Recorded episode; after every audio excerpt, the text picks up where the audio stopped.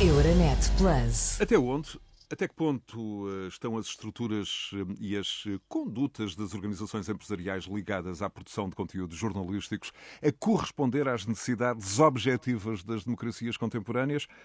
Esta é uma das perguntas que procuram responder os investigadores do projeto Media for Democracy Monitor, conduzido sob a bandeira do Euromedia Research Group em 18 países de diversos continentes durante a primeira metade do ano de 2020. De resto, o Media for Democracy Monitor é um projeto de investigação que analisa a atividade dos média por relação com a democracia. Já em 2011, investigadores das áreas das ciências de comunicação de 10 países apresentaram os seus eh, relatórios de eh, situação, relatórios balizados e baseados num conjunto pré-definido e consensual, tanto quanto possível, de indicadores. Agora, em 2020, no último ano, especialistas de 18 países aplicaram esses indicadores do projeto MDM aos seus eh, meios de comunicação nacionais, atualizando esta eh, verdadeira radiografia, esta avaliação da relação dos média com a democracia, mas, eh, sobretudo, fazendo ao cabo eh, neste caso, deste segundo estudo, ao cabo de uma década de era digital, de 2010 a 2019, e não apenas eh, de um período da era digital, mas também já agora da ação inicial, eh, ali aqueles primeiros meses disruptivos, da ação tão disruptiva de uma pandemia como foi e como está a ser a da Covid-19. Joaquim Fidalgo é o anfitrião para Portugal deste projeto MDM. Joaquim Fidalgo, professor reformado da Universidade de Minho, investigador do Centro Centro de Estudos de Comunicação e Sociedade, o CSS, da Universidade de Minho. Ele desenvolve parte da sua atividade académica na investigação da identidade profissional de jornalistas, áreas como a ética do jornalismo também, novos eh, média e regulação dos médias. Joaquim Fidalgo é ainda um dos nomes de referência do jornalismo português. Foi jornalista desde 1980. A sua trajetória profissional hum, destacada em vários órgãos, mas em particular no Jornal de Notícias primeiro e no Diário Público depois, onde, além de inúmeros cargos de direção, foi também provedor do leitor, um cargo na melhor tradição do ombudsman na imprensa de referência internacional, provedor do leitor no público eh, e, enquanto jornalista, marcou pelo menos pelo menos uma geração de leitores e de colegas jornalistas, e eu respondo pessoalmente pela segunda parte da afirmação. 20 anos de jornalismo, 20 anos eh, de eh, ensino universitário. Joaquim Fidalgo, bem-vindo. Muito obrigado pela disponibilidade. Obrigado. Joaquim, da importância decisiva dos meios de comunicação para a democracia, nestes tempos de democracias musculadas, nestes tempos de democracias iliberais. Todos hum, sabemos desta importância, já lá vamos às conclusões da investigação, às insuficiências e até mesmo também às fragilidades dessa relação da informação com a democracia. Mas, Joaquim, eu quase começava por inverter o que podia ser uh, outro curso deste diálogo e começar pelo fim, por te pedir a ficha técnica desta investigação. Com que critérios, com que indicadores, com que perguntas. O espaço é completamente teu, Joaquim Fidalgo. Bem-vindo. Um gosto ter-te aqui. Muito obrigado. Muito obrigado. É um prazer estar aqui também e sobretudo a falar destes temas que, que, são, que são, do ponto de vista pessoal, que me tocam muito, mas que do ponto de vista social também me parecem relevantes e muito, e muito atuais. Este estudo, eh, a preparação dele e a sua metodologia foram de facto um, um, uma oportunidade muito grande de debate, porque a questão é esta, como é, que se, como é que se avalia, se nós queremos estudar a contribuição dos meios de comunicação social para a democracia, como é que se operacionaliza isso? Com, com, com base em que critérios? E então, os, os, os, investigadores de uma série de países que estão ligados com isto passaram eh, semanas ou meses até a discutir eh, como é que se poderia estabelecer um instrumento que fosse depois utilizado por todos para, para medir, as, eh, para medir eh, a relação dos médicos com a democracia. E o ponto de partida base teve a ver com as três funções que nós consideramos essenciais para, para os meios de comunicação social nas sociedades democráticas.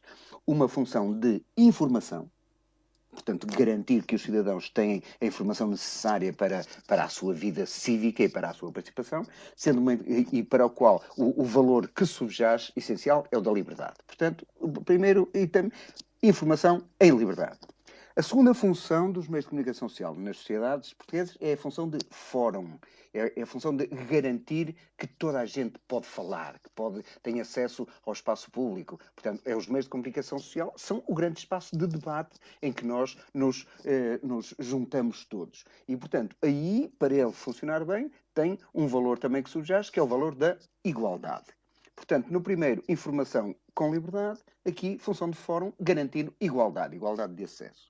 Depois, o terceiro, eh, a terceira função que é considerada muito importante para os meios de comunicação social é a função de vigilância, vigilância dos poderes. Aquela, eh, usa-se muito a palavra inglesa watchdog, portanto, a função de vigilância de todos os tipos de poder, político, económico, cultural, que corresponde também, subjaz o valor de controle controle. Portanto, há este, são estes três eixos que nós achamos que eram os que ajudavam a definir o que importava depois medir. Em cada um destes três eixos, nós depois fomos encontrar um conjunto de indicadores, indicadores vários, uma, uma dúzia em relação a cada um deles, que nos permitissem medir no concreto até que ponto é que este país eh, estava a, a, a, preencher bem estas três funções e a garantir liberdade, e a garantir a igualdade e a garantir controle. E, portanto, isso foi. E, esse, para... e, que tipos de, de indicadores uh, são esses?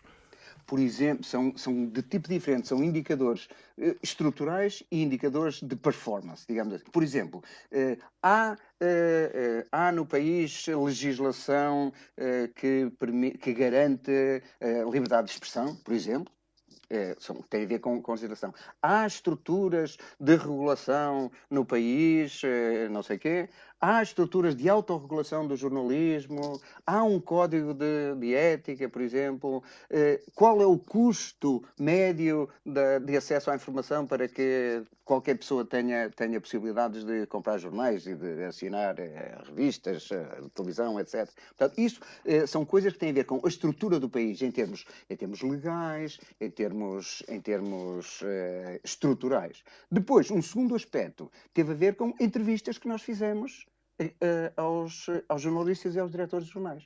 Porque, portanto, não foi para ficarmos, não ficarmos só pelo lado das estruturas e pelo lado das leis e pelo lado da, do, dos sistemas, fomos, eh, que, eh, estabelecemos uma amostra dos principais meios de comunicação social em cada uma das áreas, na televisão, na rádio, eh, na, nos, eh, na imprensa semanal, na imprensa diária, na imprensa popular, na imprensa de referência, eh, online, tudo isso, e fizemos entrevistas quer aos diretores, quer a jornalistas, para tentar perceber dentro como é que funcionam as coisas. Por exemplo, um exemplo, até que ponto é que o seu órgão de comunicação investe suficientemente em jornalismo de investigação? Tem meios, não tem meios. Ou perguntar depois, eh, eh, ah, está garantido que há uma participação dos jornalistas no debate interno sobre o que é que se deve fazer? Há, há democracia interna na redação?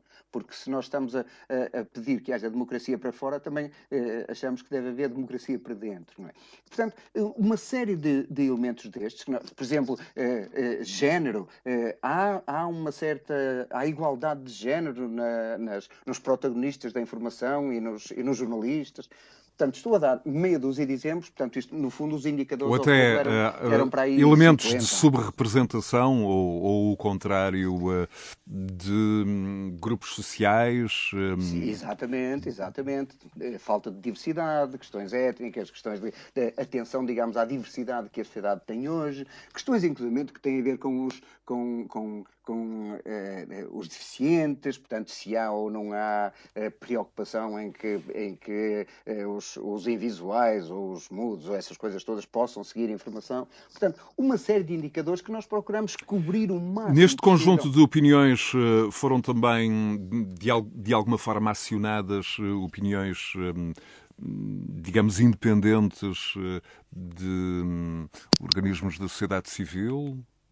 Não, não. Aí a única coisa, eh, digamos, a, opinião que ficou no fim é a opinião eh, nossa, nós, dos os investigadores. Ou seja, eu, enquanto investigador destas áreas do jornalismo e da comunicação em Portugal, tenho também algumas opiniões e, portanto, não, nós só entrevistamos diretores de jornais, Joaquim. Eh, diretores e jornalistas. E relativamente a esta espécie de benchmarking que, que, que compara algumas realidades, tivemos distintos países, tivemos no total 18 países, distintos países de distintos continentes, um, diferentes realidades também, uh, calculo. Algum elemento de ponderação também depois nas, uh, nas conclusões e na análise? Nós, nós, no final, quando fizemos as nossas, demos os nossos pontos a, eh, eh, a cada um de cada um desses indicadores, depois juntamos todos e, e conversamos para aferirmos até que ponto é que tínhamos seguido mais ou menos os mesmos critérios. E depois acabou por sair dali, nós não queríamos fazer uma, um ranking propriamente dito ou uma classificação, mas notou-se que, apesar de tudo neste conjunto de indicadores, havia alguns países que, que saíam com melhor pontuação do que outros. E houve basicamente, no final, os, estes 18 países ficaram divididos basicamente em quatro escalões, em quatro escalões, sendo que os, o primeiro e o segundo, em que tinham uma pontuação acima de 70%, digamos assim, ou 80%, são, correspondem a outro tipo de, de, de indicadores que nós estamos habituados a ver. No caso da Europa, são os países do, do, norte da Europa, os países da Escandinávia, Finlândia, Suécia, Dinamarca, que ficam no primeiro escalão claramente. Porque, de facto, têm, têm alguma tradição mais, quer de consumo de informação, quer de, eh, de, de controle dos poderes, de controle da, da, do, do, poder político, de exercício da cidadania e acabaram por ter, digamos, melhor pontuação. Portugal ficou no meio da tabela, no meio da tabela junto, é mais próximo de países do sul da Europa, de Espanha, de, de, da Grécia, também da Itália. Portanto, no fundo, nota-se que tem algumas, algumas eh, vantagens, no caso de Portugal, por exemplo, algumas vantagens pelo facto de sermos uma democracia relativamente recente e fizemos, eh, depois de 25 de Abril, uma série de leis, por exemplo, que alguns países eh, não, não, nunca viram. Por exemplo, nós temos conselhos de redação em Portugal, coisa que quase nenhum país tem. É, que é uma coisa muito curiosa e que, que tem a ver, lá está, com o facto de nós sermos uma democracia mais recente. Em contrapartida, não temos algumas das, algumas das, das, das estabilidades que têm as, as democracias mais, mais tradicionais e mais, e mais, e, e mais eh, antigas, digamos assim. Muito Portanto, bem, Joaquim, depois de, de, termos invertido aqui o, o, o, o formato, um, digamos assim, o layout clássico um, deste tipo de questões e termos começado objetivamente pela ficha técnica, vamos então. Um, densificar algumas das uh, conclusões. Desde logo, uh, o que é que os meios de comunicação dão à democracia? Há quem diga que, enfim, desde logo, podem validar objetivamente um dos seus assets, uma das suas características mais decisivas, o, o, o, da legitimidade de todo o processo democrático, desde logo até na perspectiva dessa função de vigilância do poder a que te referias há pouco. E o que é que o, o estudo diz? aparentemente eh, revela que, apesar da revolução uh, que todos que o meio viveu das plataformas digitais, de toda a espécie de turbulências económicas, os meios de comunicação noticiosos não perderam a sua relevância na relação um, com o cidadão, com o conjunto da cidadania. Isto é, a procura de notícias um, continua a ser relevante. E eu calculo eh, até que numa crise global como uma pandemia, a necessidade por informação contrastável, rigorosa, segura, seja maior que nunca, mais apreciada que nunca. Muito embora o objeto do estudo tenha, um, calculo apenas um, abrangendo aquela par, a parte inicial da, da, da crise pandémica. Um, mas, em, em, todo caso, esta questão hum, da relevância das notícias, da informação, enquanto bem de utilidade pública, era sobre isto que eu te queria ouvir. Esse, esse, é um aspecto muito interessante porque nós eh, sabemos que há com muita frequência uma visão muito muito negativa e muito pessimista relativamente à situação dos meios de comunicação e àquilo que eles trazem ou não trazem à nossa convivência democrática.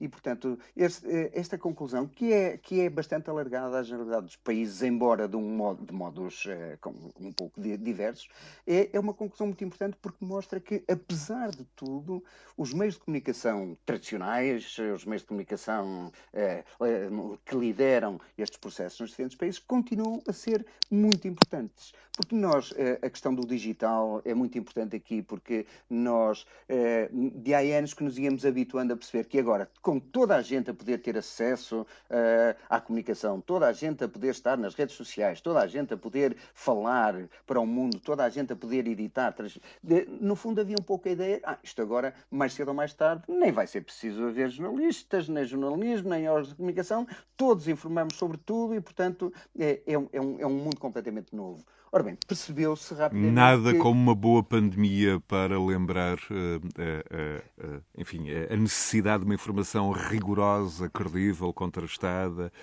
um, porque afinal podemos estar a falar de questões da diferença entre a vida e a morte.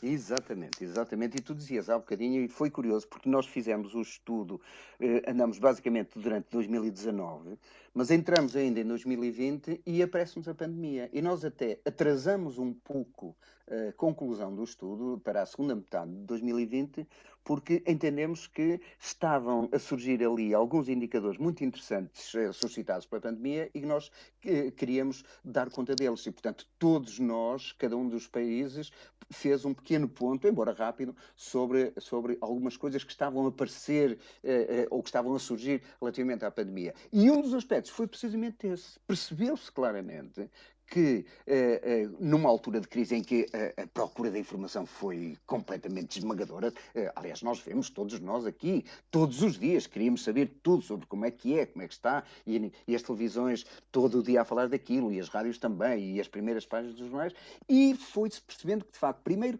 havia uma necessidade grande de informação, mas cada vez mais se foi percebendo que era preciso, não era informação qualquer era informação, porque começou a aparecer também pelo meio muita coisa que nós não, não conseguíamos distinguir. E quando se começa a ter dificuldade em distinguir o trigo do joio, como se costuma dizer, então aí vem ao de cima as marcas, os títulos, os órgãos de comunicação eh, que, estão, que estão mais, eh, mais, eh, mais sólidos no mercado, que têm uma, uma credibilidade e uma confiabilidade hum, eh, bastante mais forte do que tudo aquilo que nos apareça. E então começou a ver-se que, de facto, as pessoas começaram a distinguir melhor. E uma coisa era aquelas, aquelas eh, brincadeiras quase que apareciam por aí pelas, pelas redes sociais e, e, e, e, que nós não sabíamos onde podíamos começar ou deixar de acreditar, e a perceber que, por outro lado, a informação certificada, a informação credível, com muito apoio, por exemplo, que foi uma coisa interessante, dos, dos cientistas, dos especialistas,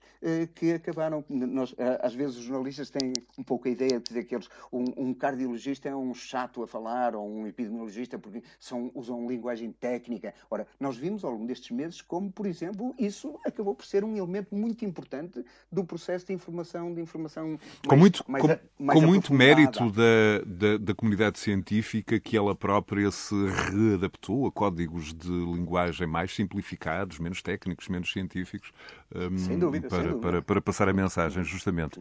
Olha, uh, e desculpa só uma coisa, em relação a, a, a, ainda à questão da pandemia, sim, um aspecto sim. curioso de pormenor e que tem a ver com, no caso dos jornais, estou a falar especificamente nos jornais portugueses, eh, assistiu-se, eh, tem-se assistido nos últimos anos e nestes últimos 10 anos, que foram os que eu estudei, sobretudo, a uma quebra muito grande das tiragens e das circulações. Portanto, os jornais vendem hoje muito menos do que vendiam há 10 anos. E tem decaído todos os anos, todos os anos. Em 2020, curiosamente, houve dois jornais que inverteram um pouco a tendência de descida, que foram o Expresso e o Público. Porquê? Porque aumentaram imenso em 2020 as suas assinaturas online todos os jornais perderam imenso por causa do papel, porque nós tivemos meses em que os quiosques estavam fechados, nós não podíamos sair, não se podia comprar jornal. Justamente Portanto, no confinamento, os, claro. Exato, os jornais eh, em papel desceram muito. Aliás, no início da crise, eh, eh, as próprias dúvidas sobre a segurança do meio papel ali no, no primeiro mês, no segundo mês, eram questões que se colocavam justamente claro, claro. Ora, e, e, aí, muito bem, alguns jornais aproveitaram para fazer campanhas mais agressivas de, de assinaturas uh, dos, das suas edições online e estes dois fizeram, uh, inclusive, inverteram a tendência de baixa e subiram ligeiramente em 2020 uh, a sua circulação por relação com 2019. Claro que com outros jornais de outras características, mais populares, por exemplo, isso não acontece tanto porque, porque embora tenham versões online, elas não, são, não têm tanta saída. Mas isto para mostrar como, mesmo em situações de crise, Justamente para validar essa, essa, essa, essa, esse, esse ponto de vista. De resto, eh, eh, mesmo no plano internacional, marcas de prestígio como o New York Times tiveram eh, milhares de assinantes online. Nos, Guardian, por exemplo, o New York Times, Guardian, lembro, teve mais de 600 mil novos assinantes só nos primeiros três meses da pandemia.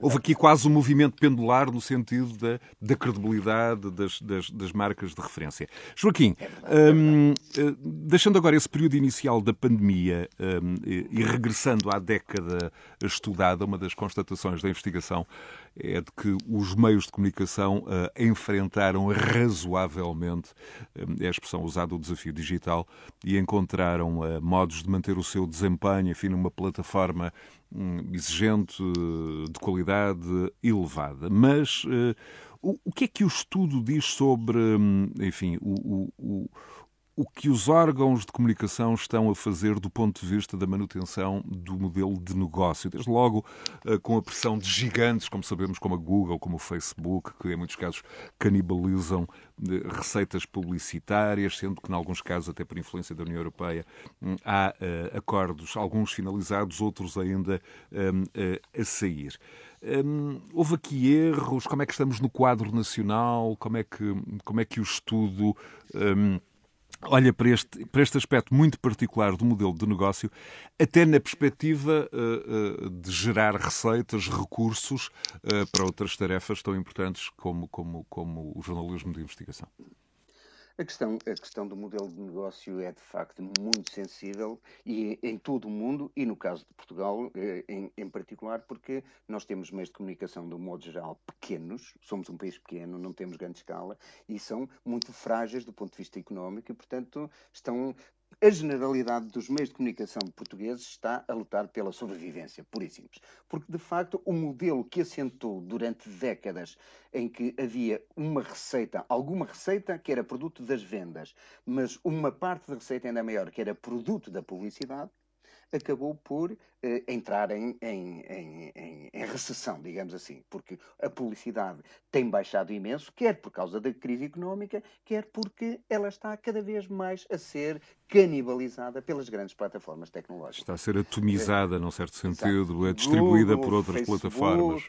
Essas coisas, lá está. E, portanto, e, e o que custa um bocadinho é perceber que são plataformas que, do ponto de vista dos conteúdos, até vivem dos conteúdos dos órgãos de comunicação social. Porque nós, quando vamos à Google e queremos, queremos eh, perguntar uma coisa, fazer uma pesquisa sobre, sobre qualquer assunto, a Google o que nos vai fornecer é uma série de informações que vêm, é do público, é da Rádio Renascença, é da TVI, é do Correio da Manhã, é disto, é daquilo. E, portanto, ou seja, essas plataformas estão, de alguma maneira, a beneficiar da, do facto de, de, nos darem acesso a, uma, a, essa informação e os produtores da informação, originalmente, acabam por não ganhar nada com isso. Até por isso é que nós estamos a ver, em alguns países, está já a fazer-se esse trabalho e vai ser uma coisa que vai ser obrigatória no futuro.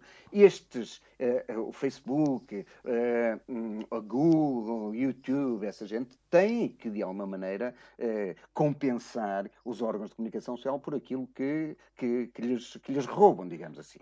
Agora, isso lá está, para, para diminuir um pouco a, a, a, a dificuldade porque passam os órgãos de comunicação social. Agora, há um segundo aspecto que acaba por emergir nestas alturas e que, no caso de português, é, mais, é ainda mais sensível, que é nós não temos grande tradição em Portugal, e, e agora percebe-se ainda mais com a internet, de gastar dinheiro para nos informarmos gastar dinheiro, uh, comprar um jornal, uh, fazer uma assinatura um, online, com, tudo isso, nós sabemos que em Portugal foi sempre, nós fomos sempre um mercado pequeno e fomos sempre dos, dos últimos em, em termos europeus a nível do consumo de, de, informação. E agora, com a história da internet, ainda mais porque julgamos que tudo isto se pode encontrar de graça. Então, para que é que eu vou pagar um jornal se eu depois acabo por ler eh, de graça no, no, eh, na internet?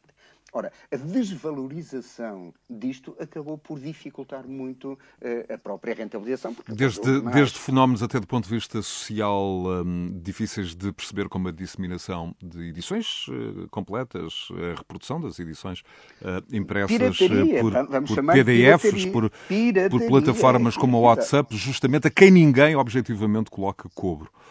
Exatamente, e que em alguns casos, se tu falares com, com, com alguns dos editores dos nossos jornais, é, é, aquilo são dimensões absolutamente é, inacreditáveis. A quantidade, a quantidade de pessoas que assinam um jornal e depois passam o PDF para os amigos todos, não é? E, portanto, isso acaba por, por ser uma maneira, é, uma maneira um pouco fraudulenta, digamos assim, de, de, de, de consumir um bem que não se pagou. Joaquim, mas deixa-me deixa deixa explorar ainda neste capítulo uh, e à luz do estudo um, um aspecto que eu acho ser uh, importante. Uh, por um lado, essas tendências, se são ou não idênticas a vários países, se são precipitadas pela crise, por efeitos como este, o, o da partilha fraudulenta de conteúdos, pela incerteza que paira no setor, mas já agora, um, quão de, de, de, pecados próprios, de incapacidade do setor em, em, se adaptar de alguma forma tão agilmente quanto deveria ter sido necessário aos novos tempos.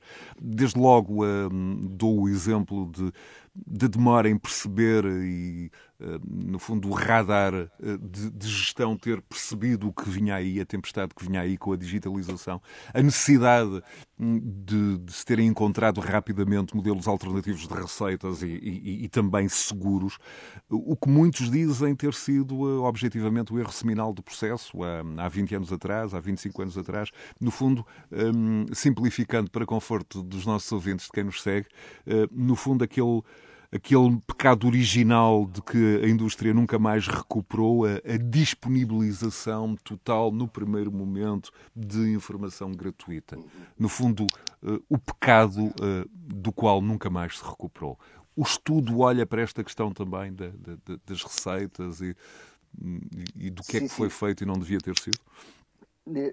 Fica claro da, daquilo que nós fomos recolhendo de diferentes países e, de, e, e, da nossa própria sensibilidade que o modo como, como a comunicação tradicional eh, eh, recebeu o, o, impacto digital não foi não foi nem sempre foi bem gerida porque no fundo foi mais entendida desde sempre como uma ameaça.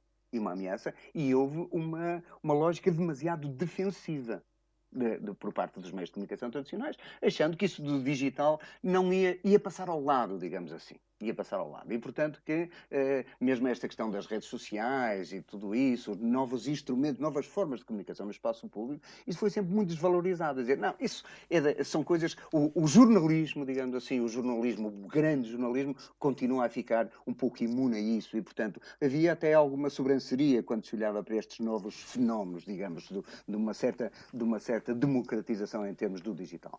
E, portanto, aí percebeu-se claramente, a pouco e pouco, uh, o, uh, os órgãos de comunicação foram percebendo que não, que era de facto um mundo novo que estava aí e uh, não valia a pena continuar a fazer de conta que ele não existia, nem valia a pena continuar a fazer de conta que ele era um inimigo. O que era preciso era ver como é que nós vamos agora conseguir estabelecer novas formas de convivência e de mantermos a especificidade da nossa oferta por relação com outras ofertas que existem. Porque ninguém tem, é evidente que nós nunca mais vamos voltar a ter uh, uma idade dourada, digamos, como tínhamos no passado, em que, em que os, os, os jornais, as rádios e as televisões estavam sozinhos e faziam tudo o que queriam. Naturalmente, hoje em dia. Já não há, há lugar muitas... para Citizen Keynes, ou os Citizen Keynes da, da modernidade, são os senhores eh, Jeff Bezos, o Zuckerberg Exato. e outros, é Elon Musk. Exato. Esses são os verdadeiros Citizen Keynes do, do da, da modernidade. É, desde há uns anos que se é um pouco aquela tendência que não são os produtores de conteúdos que mandam, são os distribuidores dos conteúdos que mandam. São, os, são as empresas tecnológicas que levam as coisas. É, os, os a figura produtores... do publisher, no sentido, uh, uh, enfim, mais norte-americano, entre comas, do termo, um, francamente, está, está, está a desaparecer. Sim, sim, claramente, claramente, porque lá está, quem, quem compra é, é a ATT, é a Amazon, é essa gente, não é? É, é, é Google, tudo isso. E, claro, querem ter quem faça conteúdos, mas no fundo é, é, é quem toma conta da distribuição e da canalização até aos, até aos, uh, aos consumidores finais. E, portanto, nesse sentido, houve uma certa, uma certa caída da parte dos produtores. E esse aspecto que tu, referes a, que tu referiste há bocadinho acabou também por ser muito, muito relevante. Quando se, eh, no princípio, quando se resolveu abrir tudo à internet, eh, um pouco com a ideia de que se calhar era melhor fazer isso para não, para não, não perder o comboio, e acabou por se criar essa ideia de que de facto isto podia e devia estar tudo na internet.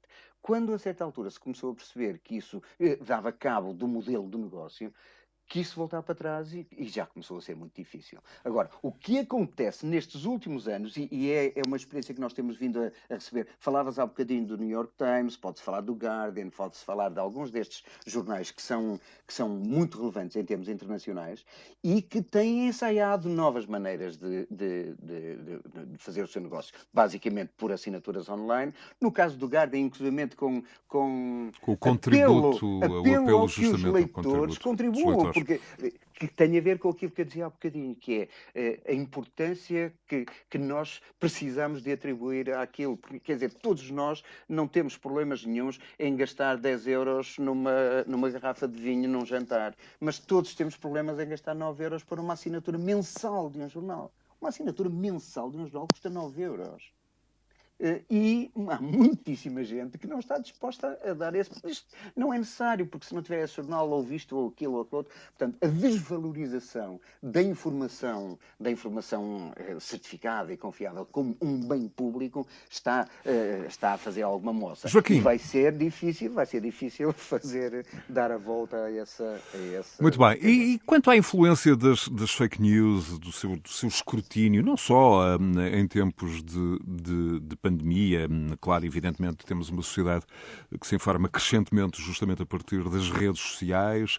Um, temos uma sociedade, um público passou a ter, um, evidentemente, menos mecanismos de defesa, mas eu vou mesmo mais longe uh, no sentido uh, da evolução uh, desejada dos mecanismos do escrutínio.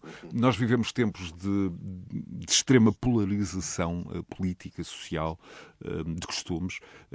temos, enfim, no no passado recente exemplos eh, como uh, o, o, Cambridge Analytica, temos o, o exemplo das presidenciais brasileiras, uh, temos, em alguns limites, até esta quase suprema ironia de, de média tradicionais se equiparem com mecanismos de verificação de factos, uh, no fundo em si mesmo também uma, risa objetiva do jornalismo, para eles próprios detectarem mecanismos de fact-checking, também eles falsos. Enfim, aqui quase uma completa hum, esquizofrenia. E eu que te pergunto, no fundo, é que como é que neste contexto uh, de proteção dos direitos dos consumidores, uh, já não diria quase das marcas tradicionais de jornalismo, mas sim da informação uh, veiculada nas redes sociais, como é que tu olhas para, por exemplo, o debate à volta desse, desse documento de título, enfim, tão pomposo quanto inicialmente, aparentemente, anódino, a Carta Portuguesa dos Direitos Humanos na Era Digital, como é que olhas para este, para este modelo? Há aqui, eh, no limite, eh, riscos eh, de um mecanismo quase de, de censura, de autocensura, quem decide o quê, quando, como, com que queixas, o Estado a delegar funcionalmente a verificação de factos, faz ele mesmo, observatórios independentes, mini-ERCs, como é, que, como é que olhas para este, que é objetivamente um dos temas também da nossa atualidade?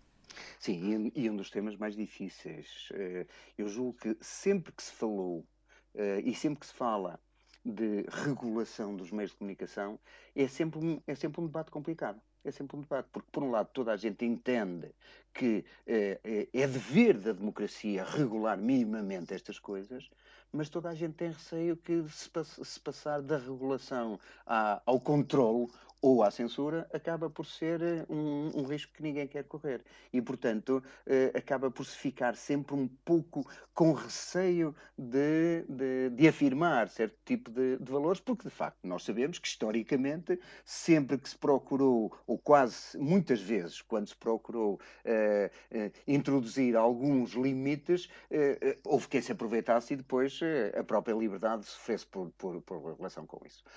eu, uma coisa que me parece desde logo muito relevante. Eu, quando falo destas questões da regulação, eh, um aspecto que para mim é muito importante é que deve haver, eh, as coisas devem estar repartidas por muitas entidades e por muitos lados. Não deve pôr uma entidade a tomar conta de tudo, parece-me uma coisa muito perigosa.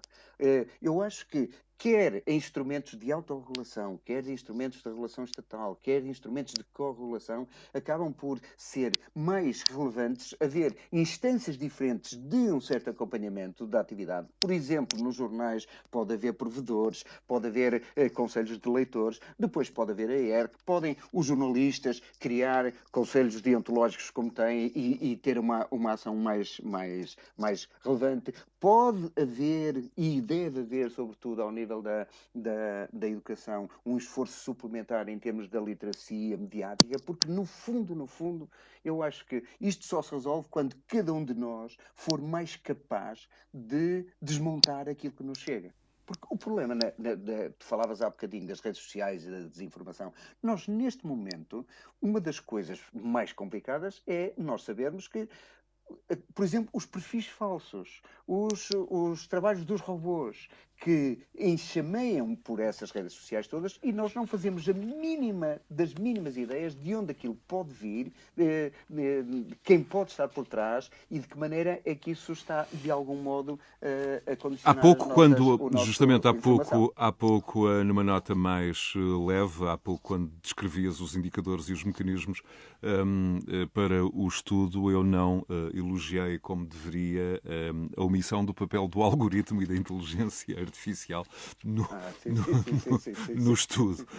Joaquim, relativamente aos jornalistas, enfim, aos jornalistas uhum. aqui como, como, como agente uh, watchdog, quase, como, como vigilante, e, e também como, como intermediador da, da relação do cidadão, do conjunto da cidadania com os vários poderes, um, o estudo uh, aponta, pergunto, uh, fiquei com essa sensação, uh, aparentemente contraditórios. Por um lado, um, a lógica um, do jornalismo de investigação uh, predominante e proeminente nos estatutos editoriais consultados, até na autoperceção dos jornalistas, eh, mas depois uma realidade em que faltam os meios, o dinheiro, os recursos necessários a esse jornalismo de investigação.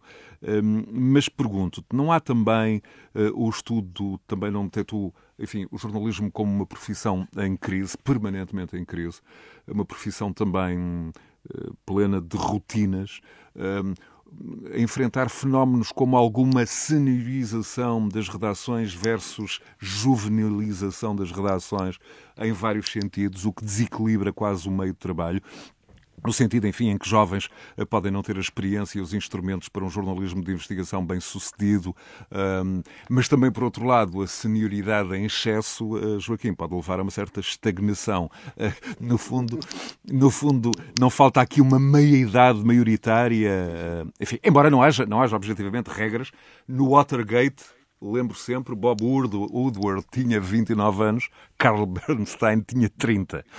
Portanto, não há aqui regras objetivas para definir o que quer que seja. Tem havido, no caso, então, especificamente, mais especificamente no caso português, estes últimos anos têm sido difíceis em termos globais para, para os jornalistas. Tem diminuído muito o número. Em, em, nestes últimos 10 anos, diminuiu em cerca de 23% o número de jornalistas no ativo em Portugal que é uma, que é uma, uma, uma queda eh, dramática, tem aumentado muito, e aliás, quer este estudo, quer outros estudos que ele cita, têm falado muito da, da precarização do emprego, da, da, da, falta de segurança no emprego, da vontade que cada vez mais se nota de pessoas que estão no jornalismo e que querem ir para outras profissões da comunicação, porque eh, sei lá, assessorias, coisas desse género. Agências de comunicação, institucional, empresariais. um trânsito muito grande e, e que lá está, que dão nota precisamente de algum desencanto uh, da profissão, não necessariamente porque se perdeu aquela, aquela ideia romântica de que, de que é uma profissão importante e que contribui para de alguma maneira mudar o mundo, mas por se ver que nas condições concretas atuais acaba por estar muito funcionalizada, as pessoas uh, uh, a fazer o seu horário muito, muito desmotivadas porque não há jornalistas suficientes, não há meios para investir e há, a agenda do dia a dia acaba por levar o esforço quase todo. E é curioso que eu, quando para este estudo, entrevistei, como disse, os diretores dos jornais e entrevistei jornalistas. E aí as, as, as, opiniões são um pouco diversas, porque os diretores, do modo geral, todos disseram que gostavam de ter mais dinheiro para, por exemplo, para dedicar à investigação, mas mais ou menos foram sugerindo que apesar de tudo, vai-se fazendo alguma coisa e nunca nenhuma investigação ficou de lado eh, por falta de dinheiro, que é uma coisa que nós, depois eu falo, falamos com os jornalistas e eles riem-se um pouco disso, porque acham que isso é, é mais, uma, é mais um, um, um, uma boa intenção do que uma realidade. Porque, de facto, nós sabemos que gastar para fazer investigação custa dinheiro e custa pessoas, custa pessoas. Ter um jornalista 3 ou 4, 5 dias, ou, ou 10 ou 15 dedicado a uma, a uma matéria, acaba por, hoje em dia, tornar difícil a gestão muitas vezes da redação, porque eh, as redações estão curtas e as pessoas estão, além de desmotivadas, estão com vontade de. de, de Já agora, como é que, como observador privilegiado da, da realidade mediática portuguesa, como é que situarias o estado atual do, do jornalismo de investigação um, num, numa primeira linha em Portugal? Um, falta, faltam trabalhos de grande fogo, de relevância social, hum, daqueles que mexem mesmo a sociedade. Hum, estou-me a lembrar deste caso recente da Câmara Municipal de Lisboa, Rússia, que aparentemente, enfim, uma informação ainda não completamente confirmada, ou pelo menos não tem, hum, não tem nomes, mas aparentemente a informação terá sido facultada aos jornalistas em janeiro e não terá sido, enfim, devidamente apropriada. Isto, por um lado, no plano português, e por outro lado, como é que também situarias, evidentemente, o o estado atual do jornalismo de investigação no plano mundial, que, em alguns casos, Panama Papers, Luanda Leaks, parece ter sido, parece ter sido, um, enfim, muito mais subsidiário de, do trabalho de, de, outros agentes, de hackers neste caso, Rui Pinto, Edward Snowden, Julian Assange, do que propriamente uh, o, o, o, motor, o ponto de ignição da, da, da investigação. Eh, começando pelo fim, meu caro, há sempre um garganta funda nestas coisas. Já aqui falamos do Watergate, justamente. do Watergate, pois claro, o Watergate como é que começou? Também começa por aí, não é? Portanto, ou seja, e neste caso, nestes casos uh, que falaste de Panama Papers, Wikileaks, claro, nós vemos, há, há os chamados whistleblowers, não é? Portanto, denunciantes de dentro que, que, que põem coisas cá para fora. Agora, vamos ser claros, todo o jornalismo de investigação, todas as grandes investigações, em algum momento precisaram de alguém de dentro que desse elementos ou que, ou que denunciasse. Não é? Portanto, eu aí era, era capaz de ser, de ser menos. E no menos, caso da, da jornalista de Caruana, a jornalista maltesa um, barbaramente assassinada num atentado, um, eh, o, o, trabalho continua a ser muito, uh, muito perigoso, evidentemente. Sem dúvida, sem dúvida. E não e, e Agora, eh, eu, eu julgo que, que, em termos globais, nós tivemos, eh, temos sinais eh, de sentido contrário. Por um lado, aquilo que eu há bocado dizia, e no caso português isso é bastante claro, não, fica-se um pouco aquém daquilo que se gostaria de ter em termos de, de uma investigação continuada. Embora alguns dos grandes casos que nós temos tido em Portugal nestes últimos anos tenham sido, de alguma maneira, provocados pela comunicação social. Desde o caso Marquês, as coisas de BES, as coisas da Casa Pia, tudo isso. Eh, o papel do jornalismo, na, jornalismo na, questão de George Omniuk, o ucraniano assassinado no aeroporto exatamente, Exatamente. Por exemplo, lá está. Nesse aspecto, eu julgo que temos alguns bons exemplos, gostaríamos de ter, se calhar, muitos mais.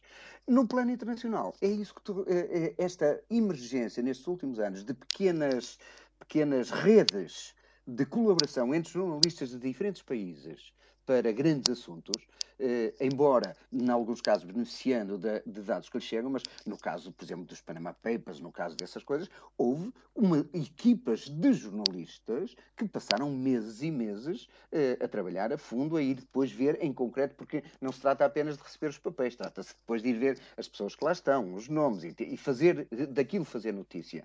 E nestes últimos anos é um bom sinal, até de que nós, os jornalistas muitas vezes eram acusados de serem todos muito competitivos, ou seja, seja, se o meu jornal dá uma coisa, uh, uh, já não fala do outro e, portanto, cada, cada um pegar uh, na, sua, no seu, na sua quinta. Ora, estes, estas redes internacionais de colaboração entre jornalistas têm sido um exemplo muito interessante e muito positivo de que nós podemos, para o bem comum, podemos encontrar maneiras de cooperação e têm sido denunciadas. Já agora, Joaquim, muito, muito relevantes. Já agora, Joaquim, uma outra questão tem a ver com a ação também dos, dos repórteres de guerra, enfim, essa essa atividade radical do jornalismo, eh, se me permite a expressão. Enfim, depois daquele frenesi alimentado por por outlets como, como a CNN na Primeira Guerra do Golfo, invasão do Kuwait.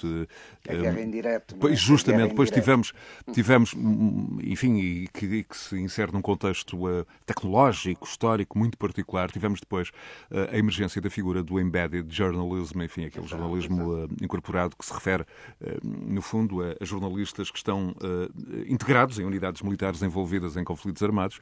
Um, e, e, e, no fundo, isso sempre aconteceu. De resto, esta expressão quase pode ser aplicada a, a muitas interações históricas entre jornalistas e militares, mas, mas ganhou força na, na, na, na, invasão do Iraque em 2003. Mas o meu ponto é este. Nos últimos anos, a figura do repórter de guerra uh, está entregue, sobretudo, a freelancers. Deixou de ver gente nas, nas, nas redações. As grandes marcas do jornalismo, por exemplo, não cobriram como estes freelancers cobriram a guerra civil de, de Síria, a destruição de Palmira, Alepo, as ações do Boko Haram no centro da África. Até agora, um, tocou-nos mais, eh, enfim, eh, com maior proximidade a questão de, de, de, Moçambique, de Cabo Delgado, enfim.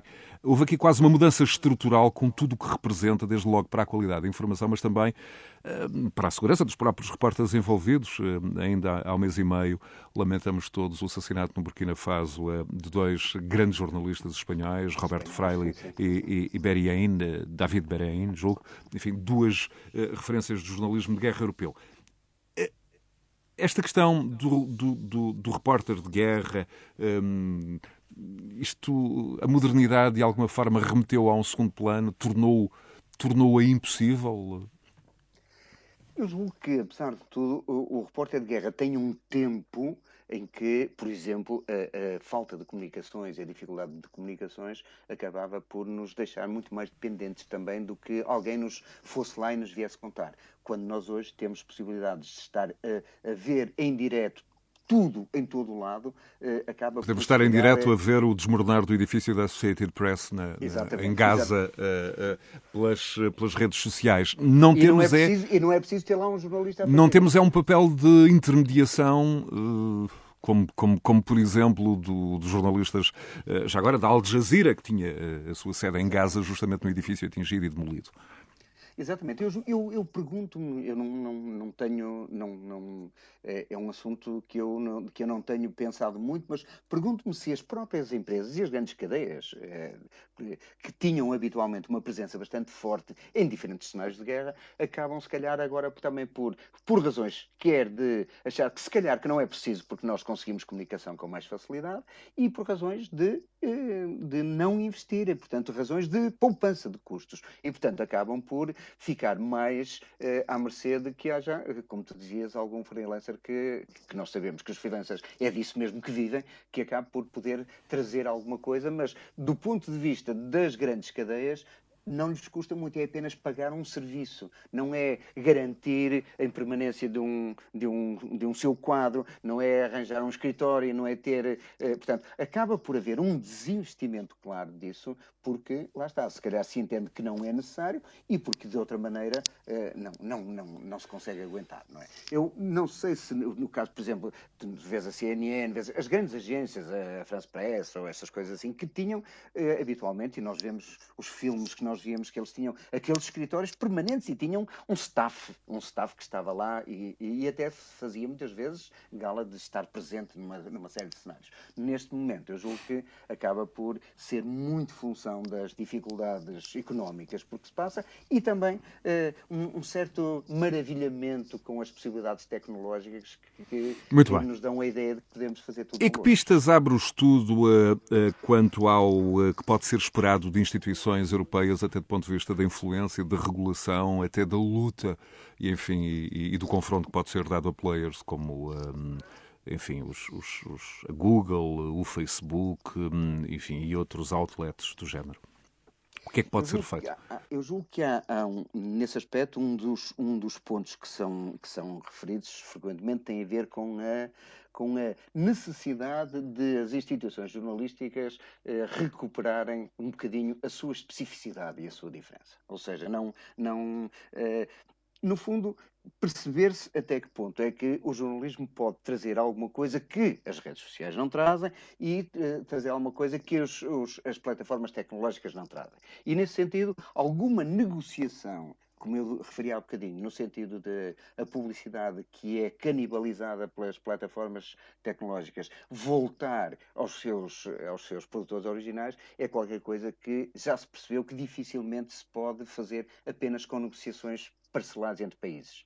Portanto, tem que ser uma negociação, se calhar, no plano internacional e aí a União Europeia eventualmente acabará por ter necessidade ou por, ter, por ser chamada a fazer alguma coisa em relação a isso. Eu, sinceramente, não tenho muita, muita esperança, porque nós o que vemos é que as, as, essas grandes plataformas tecnológicas têm uma. uma o, o, seu poderio é enorme e têm uma sobranceria a tratar destes assuntos que acaba por as deixar muitas vezes com alguma impunidade.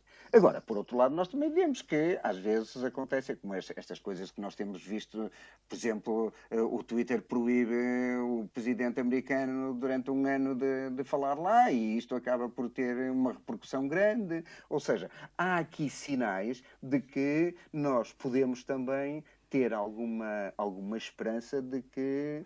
Eh, de que a regulação na prática se faça a partir também dos próprios consumidores. Muito bem.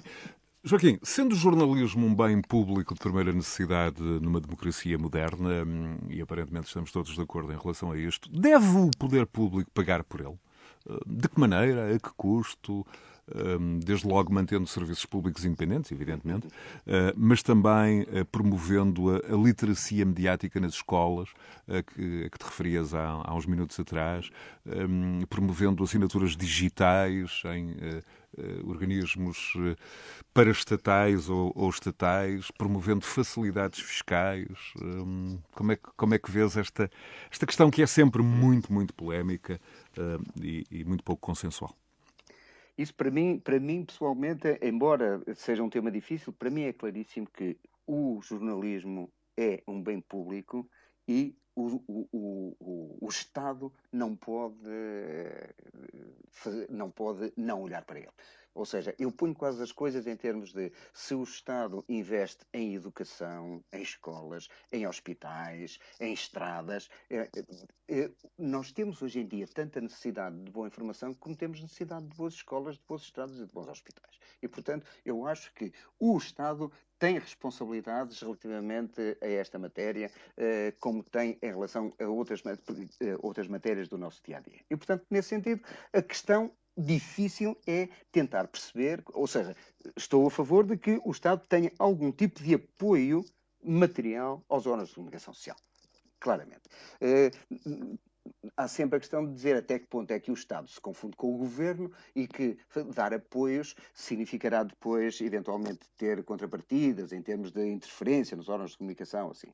Daí que eu tendo sempre a pensar que o apoio deve ser não eh, às empresas, mas aos públicos, aos consumidores. Eu sou muito, sou, simpatizo muito com essa ideia, tu, tu há bocadinho afloraste, a ideia de que, por exemplo, todos os cidadãos eh, com mais de 18 anos em Portugal deviam receber eh, um, uma assinatura eh, anual de um jornal à sua escolha. Ou seja, portanto, eu acho que mais do que dar subsídios às empresas, devia-se dar subsídios às pessoas para as pessoas uh, consumirem uh, órgãos de comunicação. eh, consumir informação. Eh, há, há, lá fora há, quem, há gente que tem estudado isso sob a forma de um voucher, podia dar-se um voucher às pessoas. Eh, aqui a minha questão é esta. Eh, vamos imaginar que eu tenho um jornal. Um jornal vende 20 mil exemplares. Eh, eu, o que eu gostava era não propriamente dar dinheiro a esse jornal, mas dar meios a esse jornal para ele estar a vender 100 mil ou 150 mil exemplares. E, portanto, no fundo, era uh, garantir que ele tinha receitas mais de acordo com as suas necessidades, mas garantir também que havia 150 mil pessoas mais que antes não liam o jornal e que estavam a começar a ler. No fundo, é tentar estimular a leitura. A leitura, digo leitura, estou a falar de jornais, isto de alguma maneira eh, se adapta também às questões da rádio, da televisão, eh, cada, um, cada um a seu modo. Portanto, o que me parece é mais eh, insistir mais em financiar a partir dos cidadãos e não a partir das empresas, até para não haver aquelas coisas de que está a favorecer este, que está a favorecer o outro. Era, no fundo, era favorecer os cidadãos e, e com isso, indiretamente, fazer com que todos nós passássemos a, a consumir mais informação do que consumimos.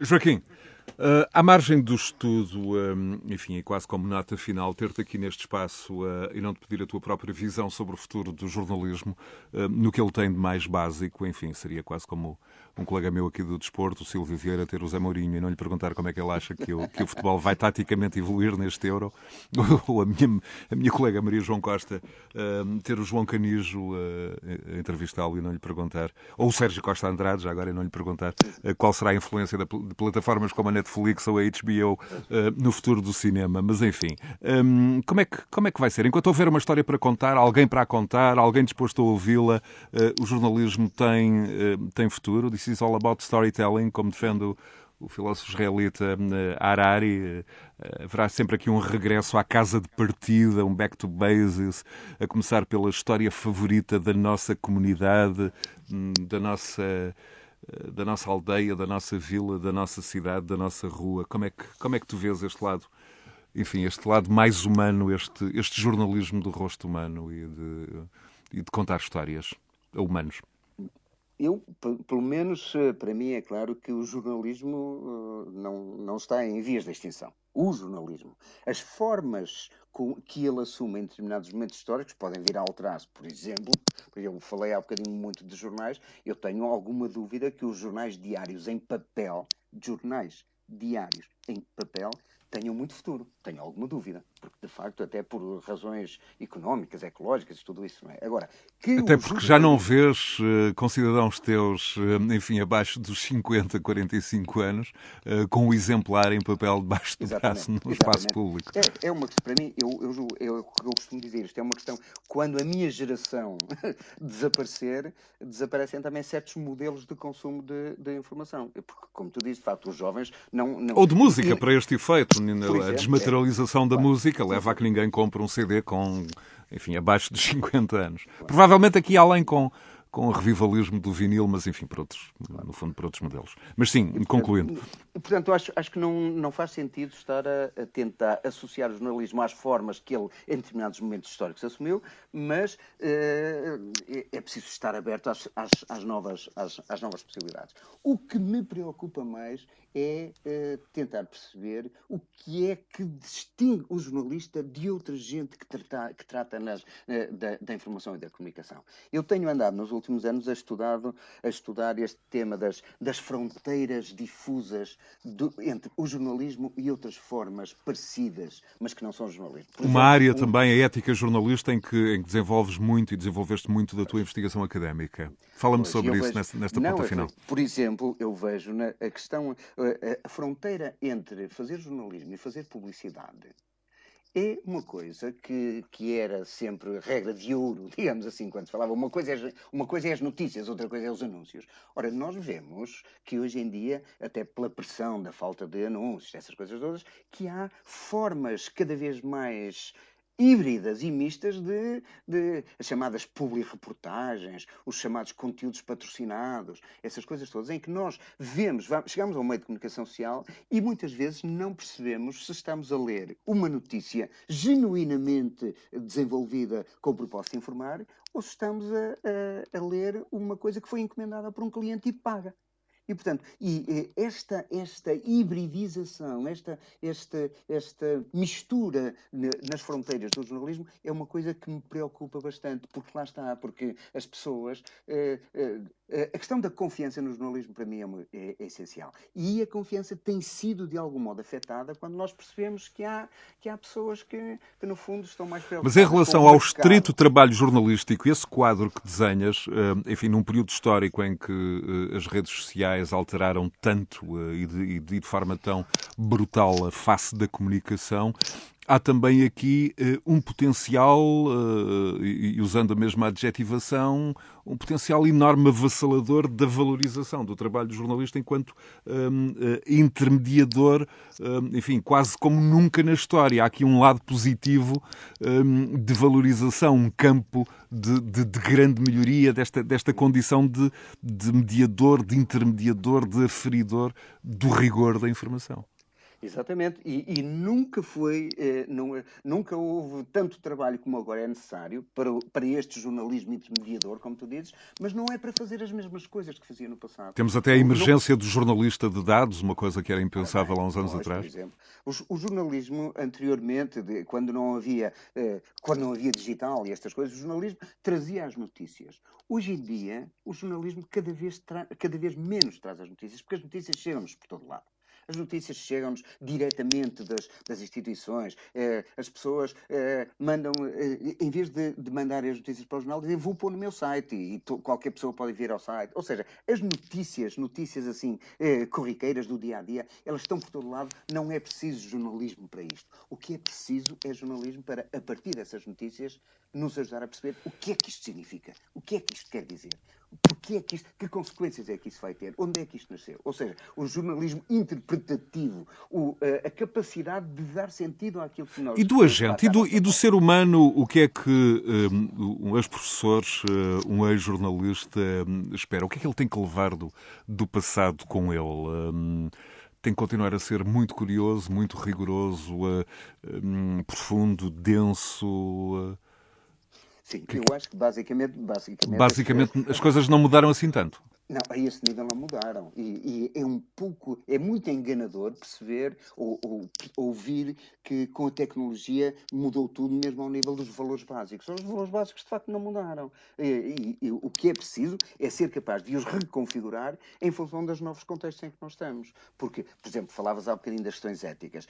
Os, os valores éticos uh, tanto existem numa, numa, há um século como existem agora. E são basicamente os mesmos. Os valores da verdade do respeito, do respeito pelo, pelo outro, da, do, do, do, não causar sofrimento, da, eh, do ouvir as partes envolvidas, tudo isso são valores que se fazem com computadores e sem computadores, com, com trabalho de, de lápis e caneta ou com trabalho Justamente. de jornalismo de dados sofisticado. Com absoluta destreza Esse... tecnológica ou com um, um, um lápis. Claro, pois, mas eu acho que uh, uma, das, uma das competências mais básicas tem a ver com isso, não é? Não é, só, não é com saber fazer, mas é com saber comportar-se, com saber ser. E, portanto, nesse sentido é que, lá está, nós uh, cada vez mais me importa os processos, o modo como as pessoas fizeram as coisas, porque não vale tudo, e, sobretudo, porque é que as fizeram e para que é que as fizeram. E, nesse sentido, uh, nós, jornalistas, temos a obrigação de prestar contas daquilo que fazemos, que é uma coisa que nós não estamos muito habituados e até às vezes reagimos mal quando, quando as pessoas. E nesse eh, sentido, no sentido da accountability, tens toda uma experiência, enfim, como provedor Exatamente. do leitor na figura do Ombudsman, que não era propriamente não, mas, comum. Mas me parece, lá está, que é um elemento essencial para recuperar a confiança. Ou seja, aqui há, um, há, há dois ou três anos houve umas jornalistas americanas que ganharam um, um Pulitzer uh, uh, e uma, depois puseram cá fora uma, duas ou três reportagens extensíssimas que eram apenas a contar como é que fizeram a reportagem. E foi uma coisa fabulosa, porque elas mostraram, elas gravaram tudo, filmaram tudo e depois vieram, uh, uh, vieram mostrar todos os bastidores do trabalho que foi feito para mostrar o que é que fizeram e porquê é que fizeram. E, portanto, isto, eu, eu lembro na altura, fiquei fascinado porque tem a ver o trabalho do provedor, por exemplo, que eu acho, uh, e, e é, é, muito, lá está, é abrir as cortinas dos bastidores para, para as pessoas poderem também fiscalizar fica, o que é que os jornalistas estão a fazer. E fica essa sugestão uh, a precipitar certamente uma busca ao Mr. Google a quem, a quem nos eh, segue. Joaquim Fidalgo, foi um gosto um, uh, ter-te tido aqui nesta edição do Decidir Europa. Muito obrigado pela disponibilidade. Obrigado eu. Foi um prazer. Boa tarde. Euronet Plus. Milano. Zagreb. Bruxelas. Sofia. Riga. Euronet Plus, a rede europeia de rádios para compreender melhor a Europa.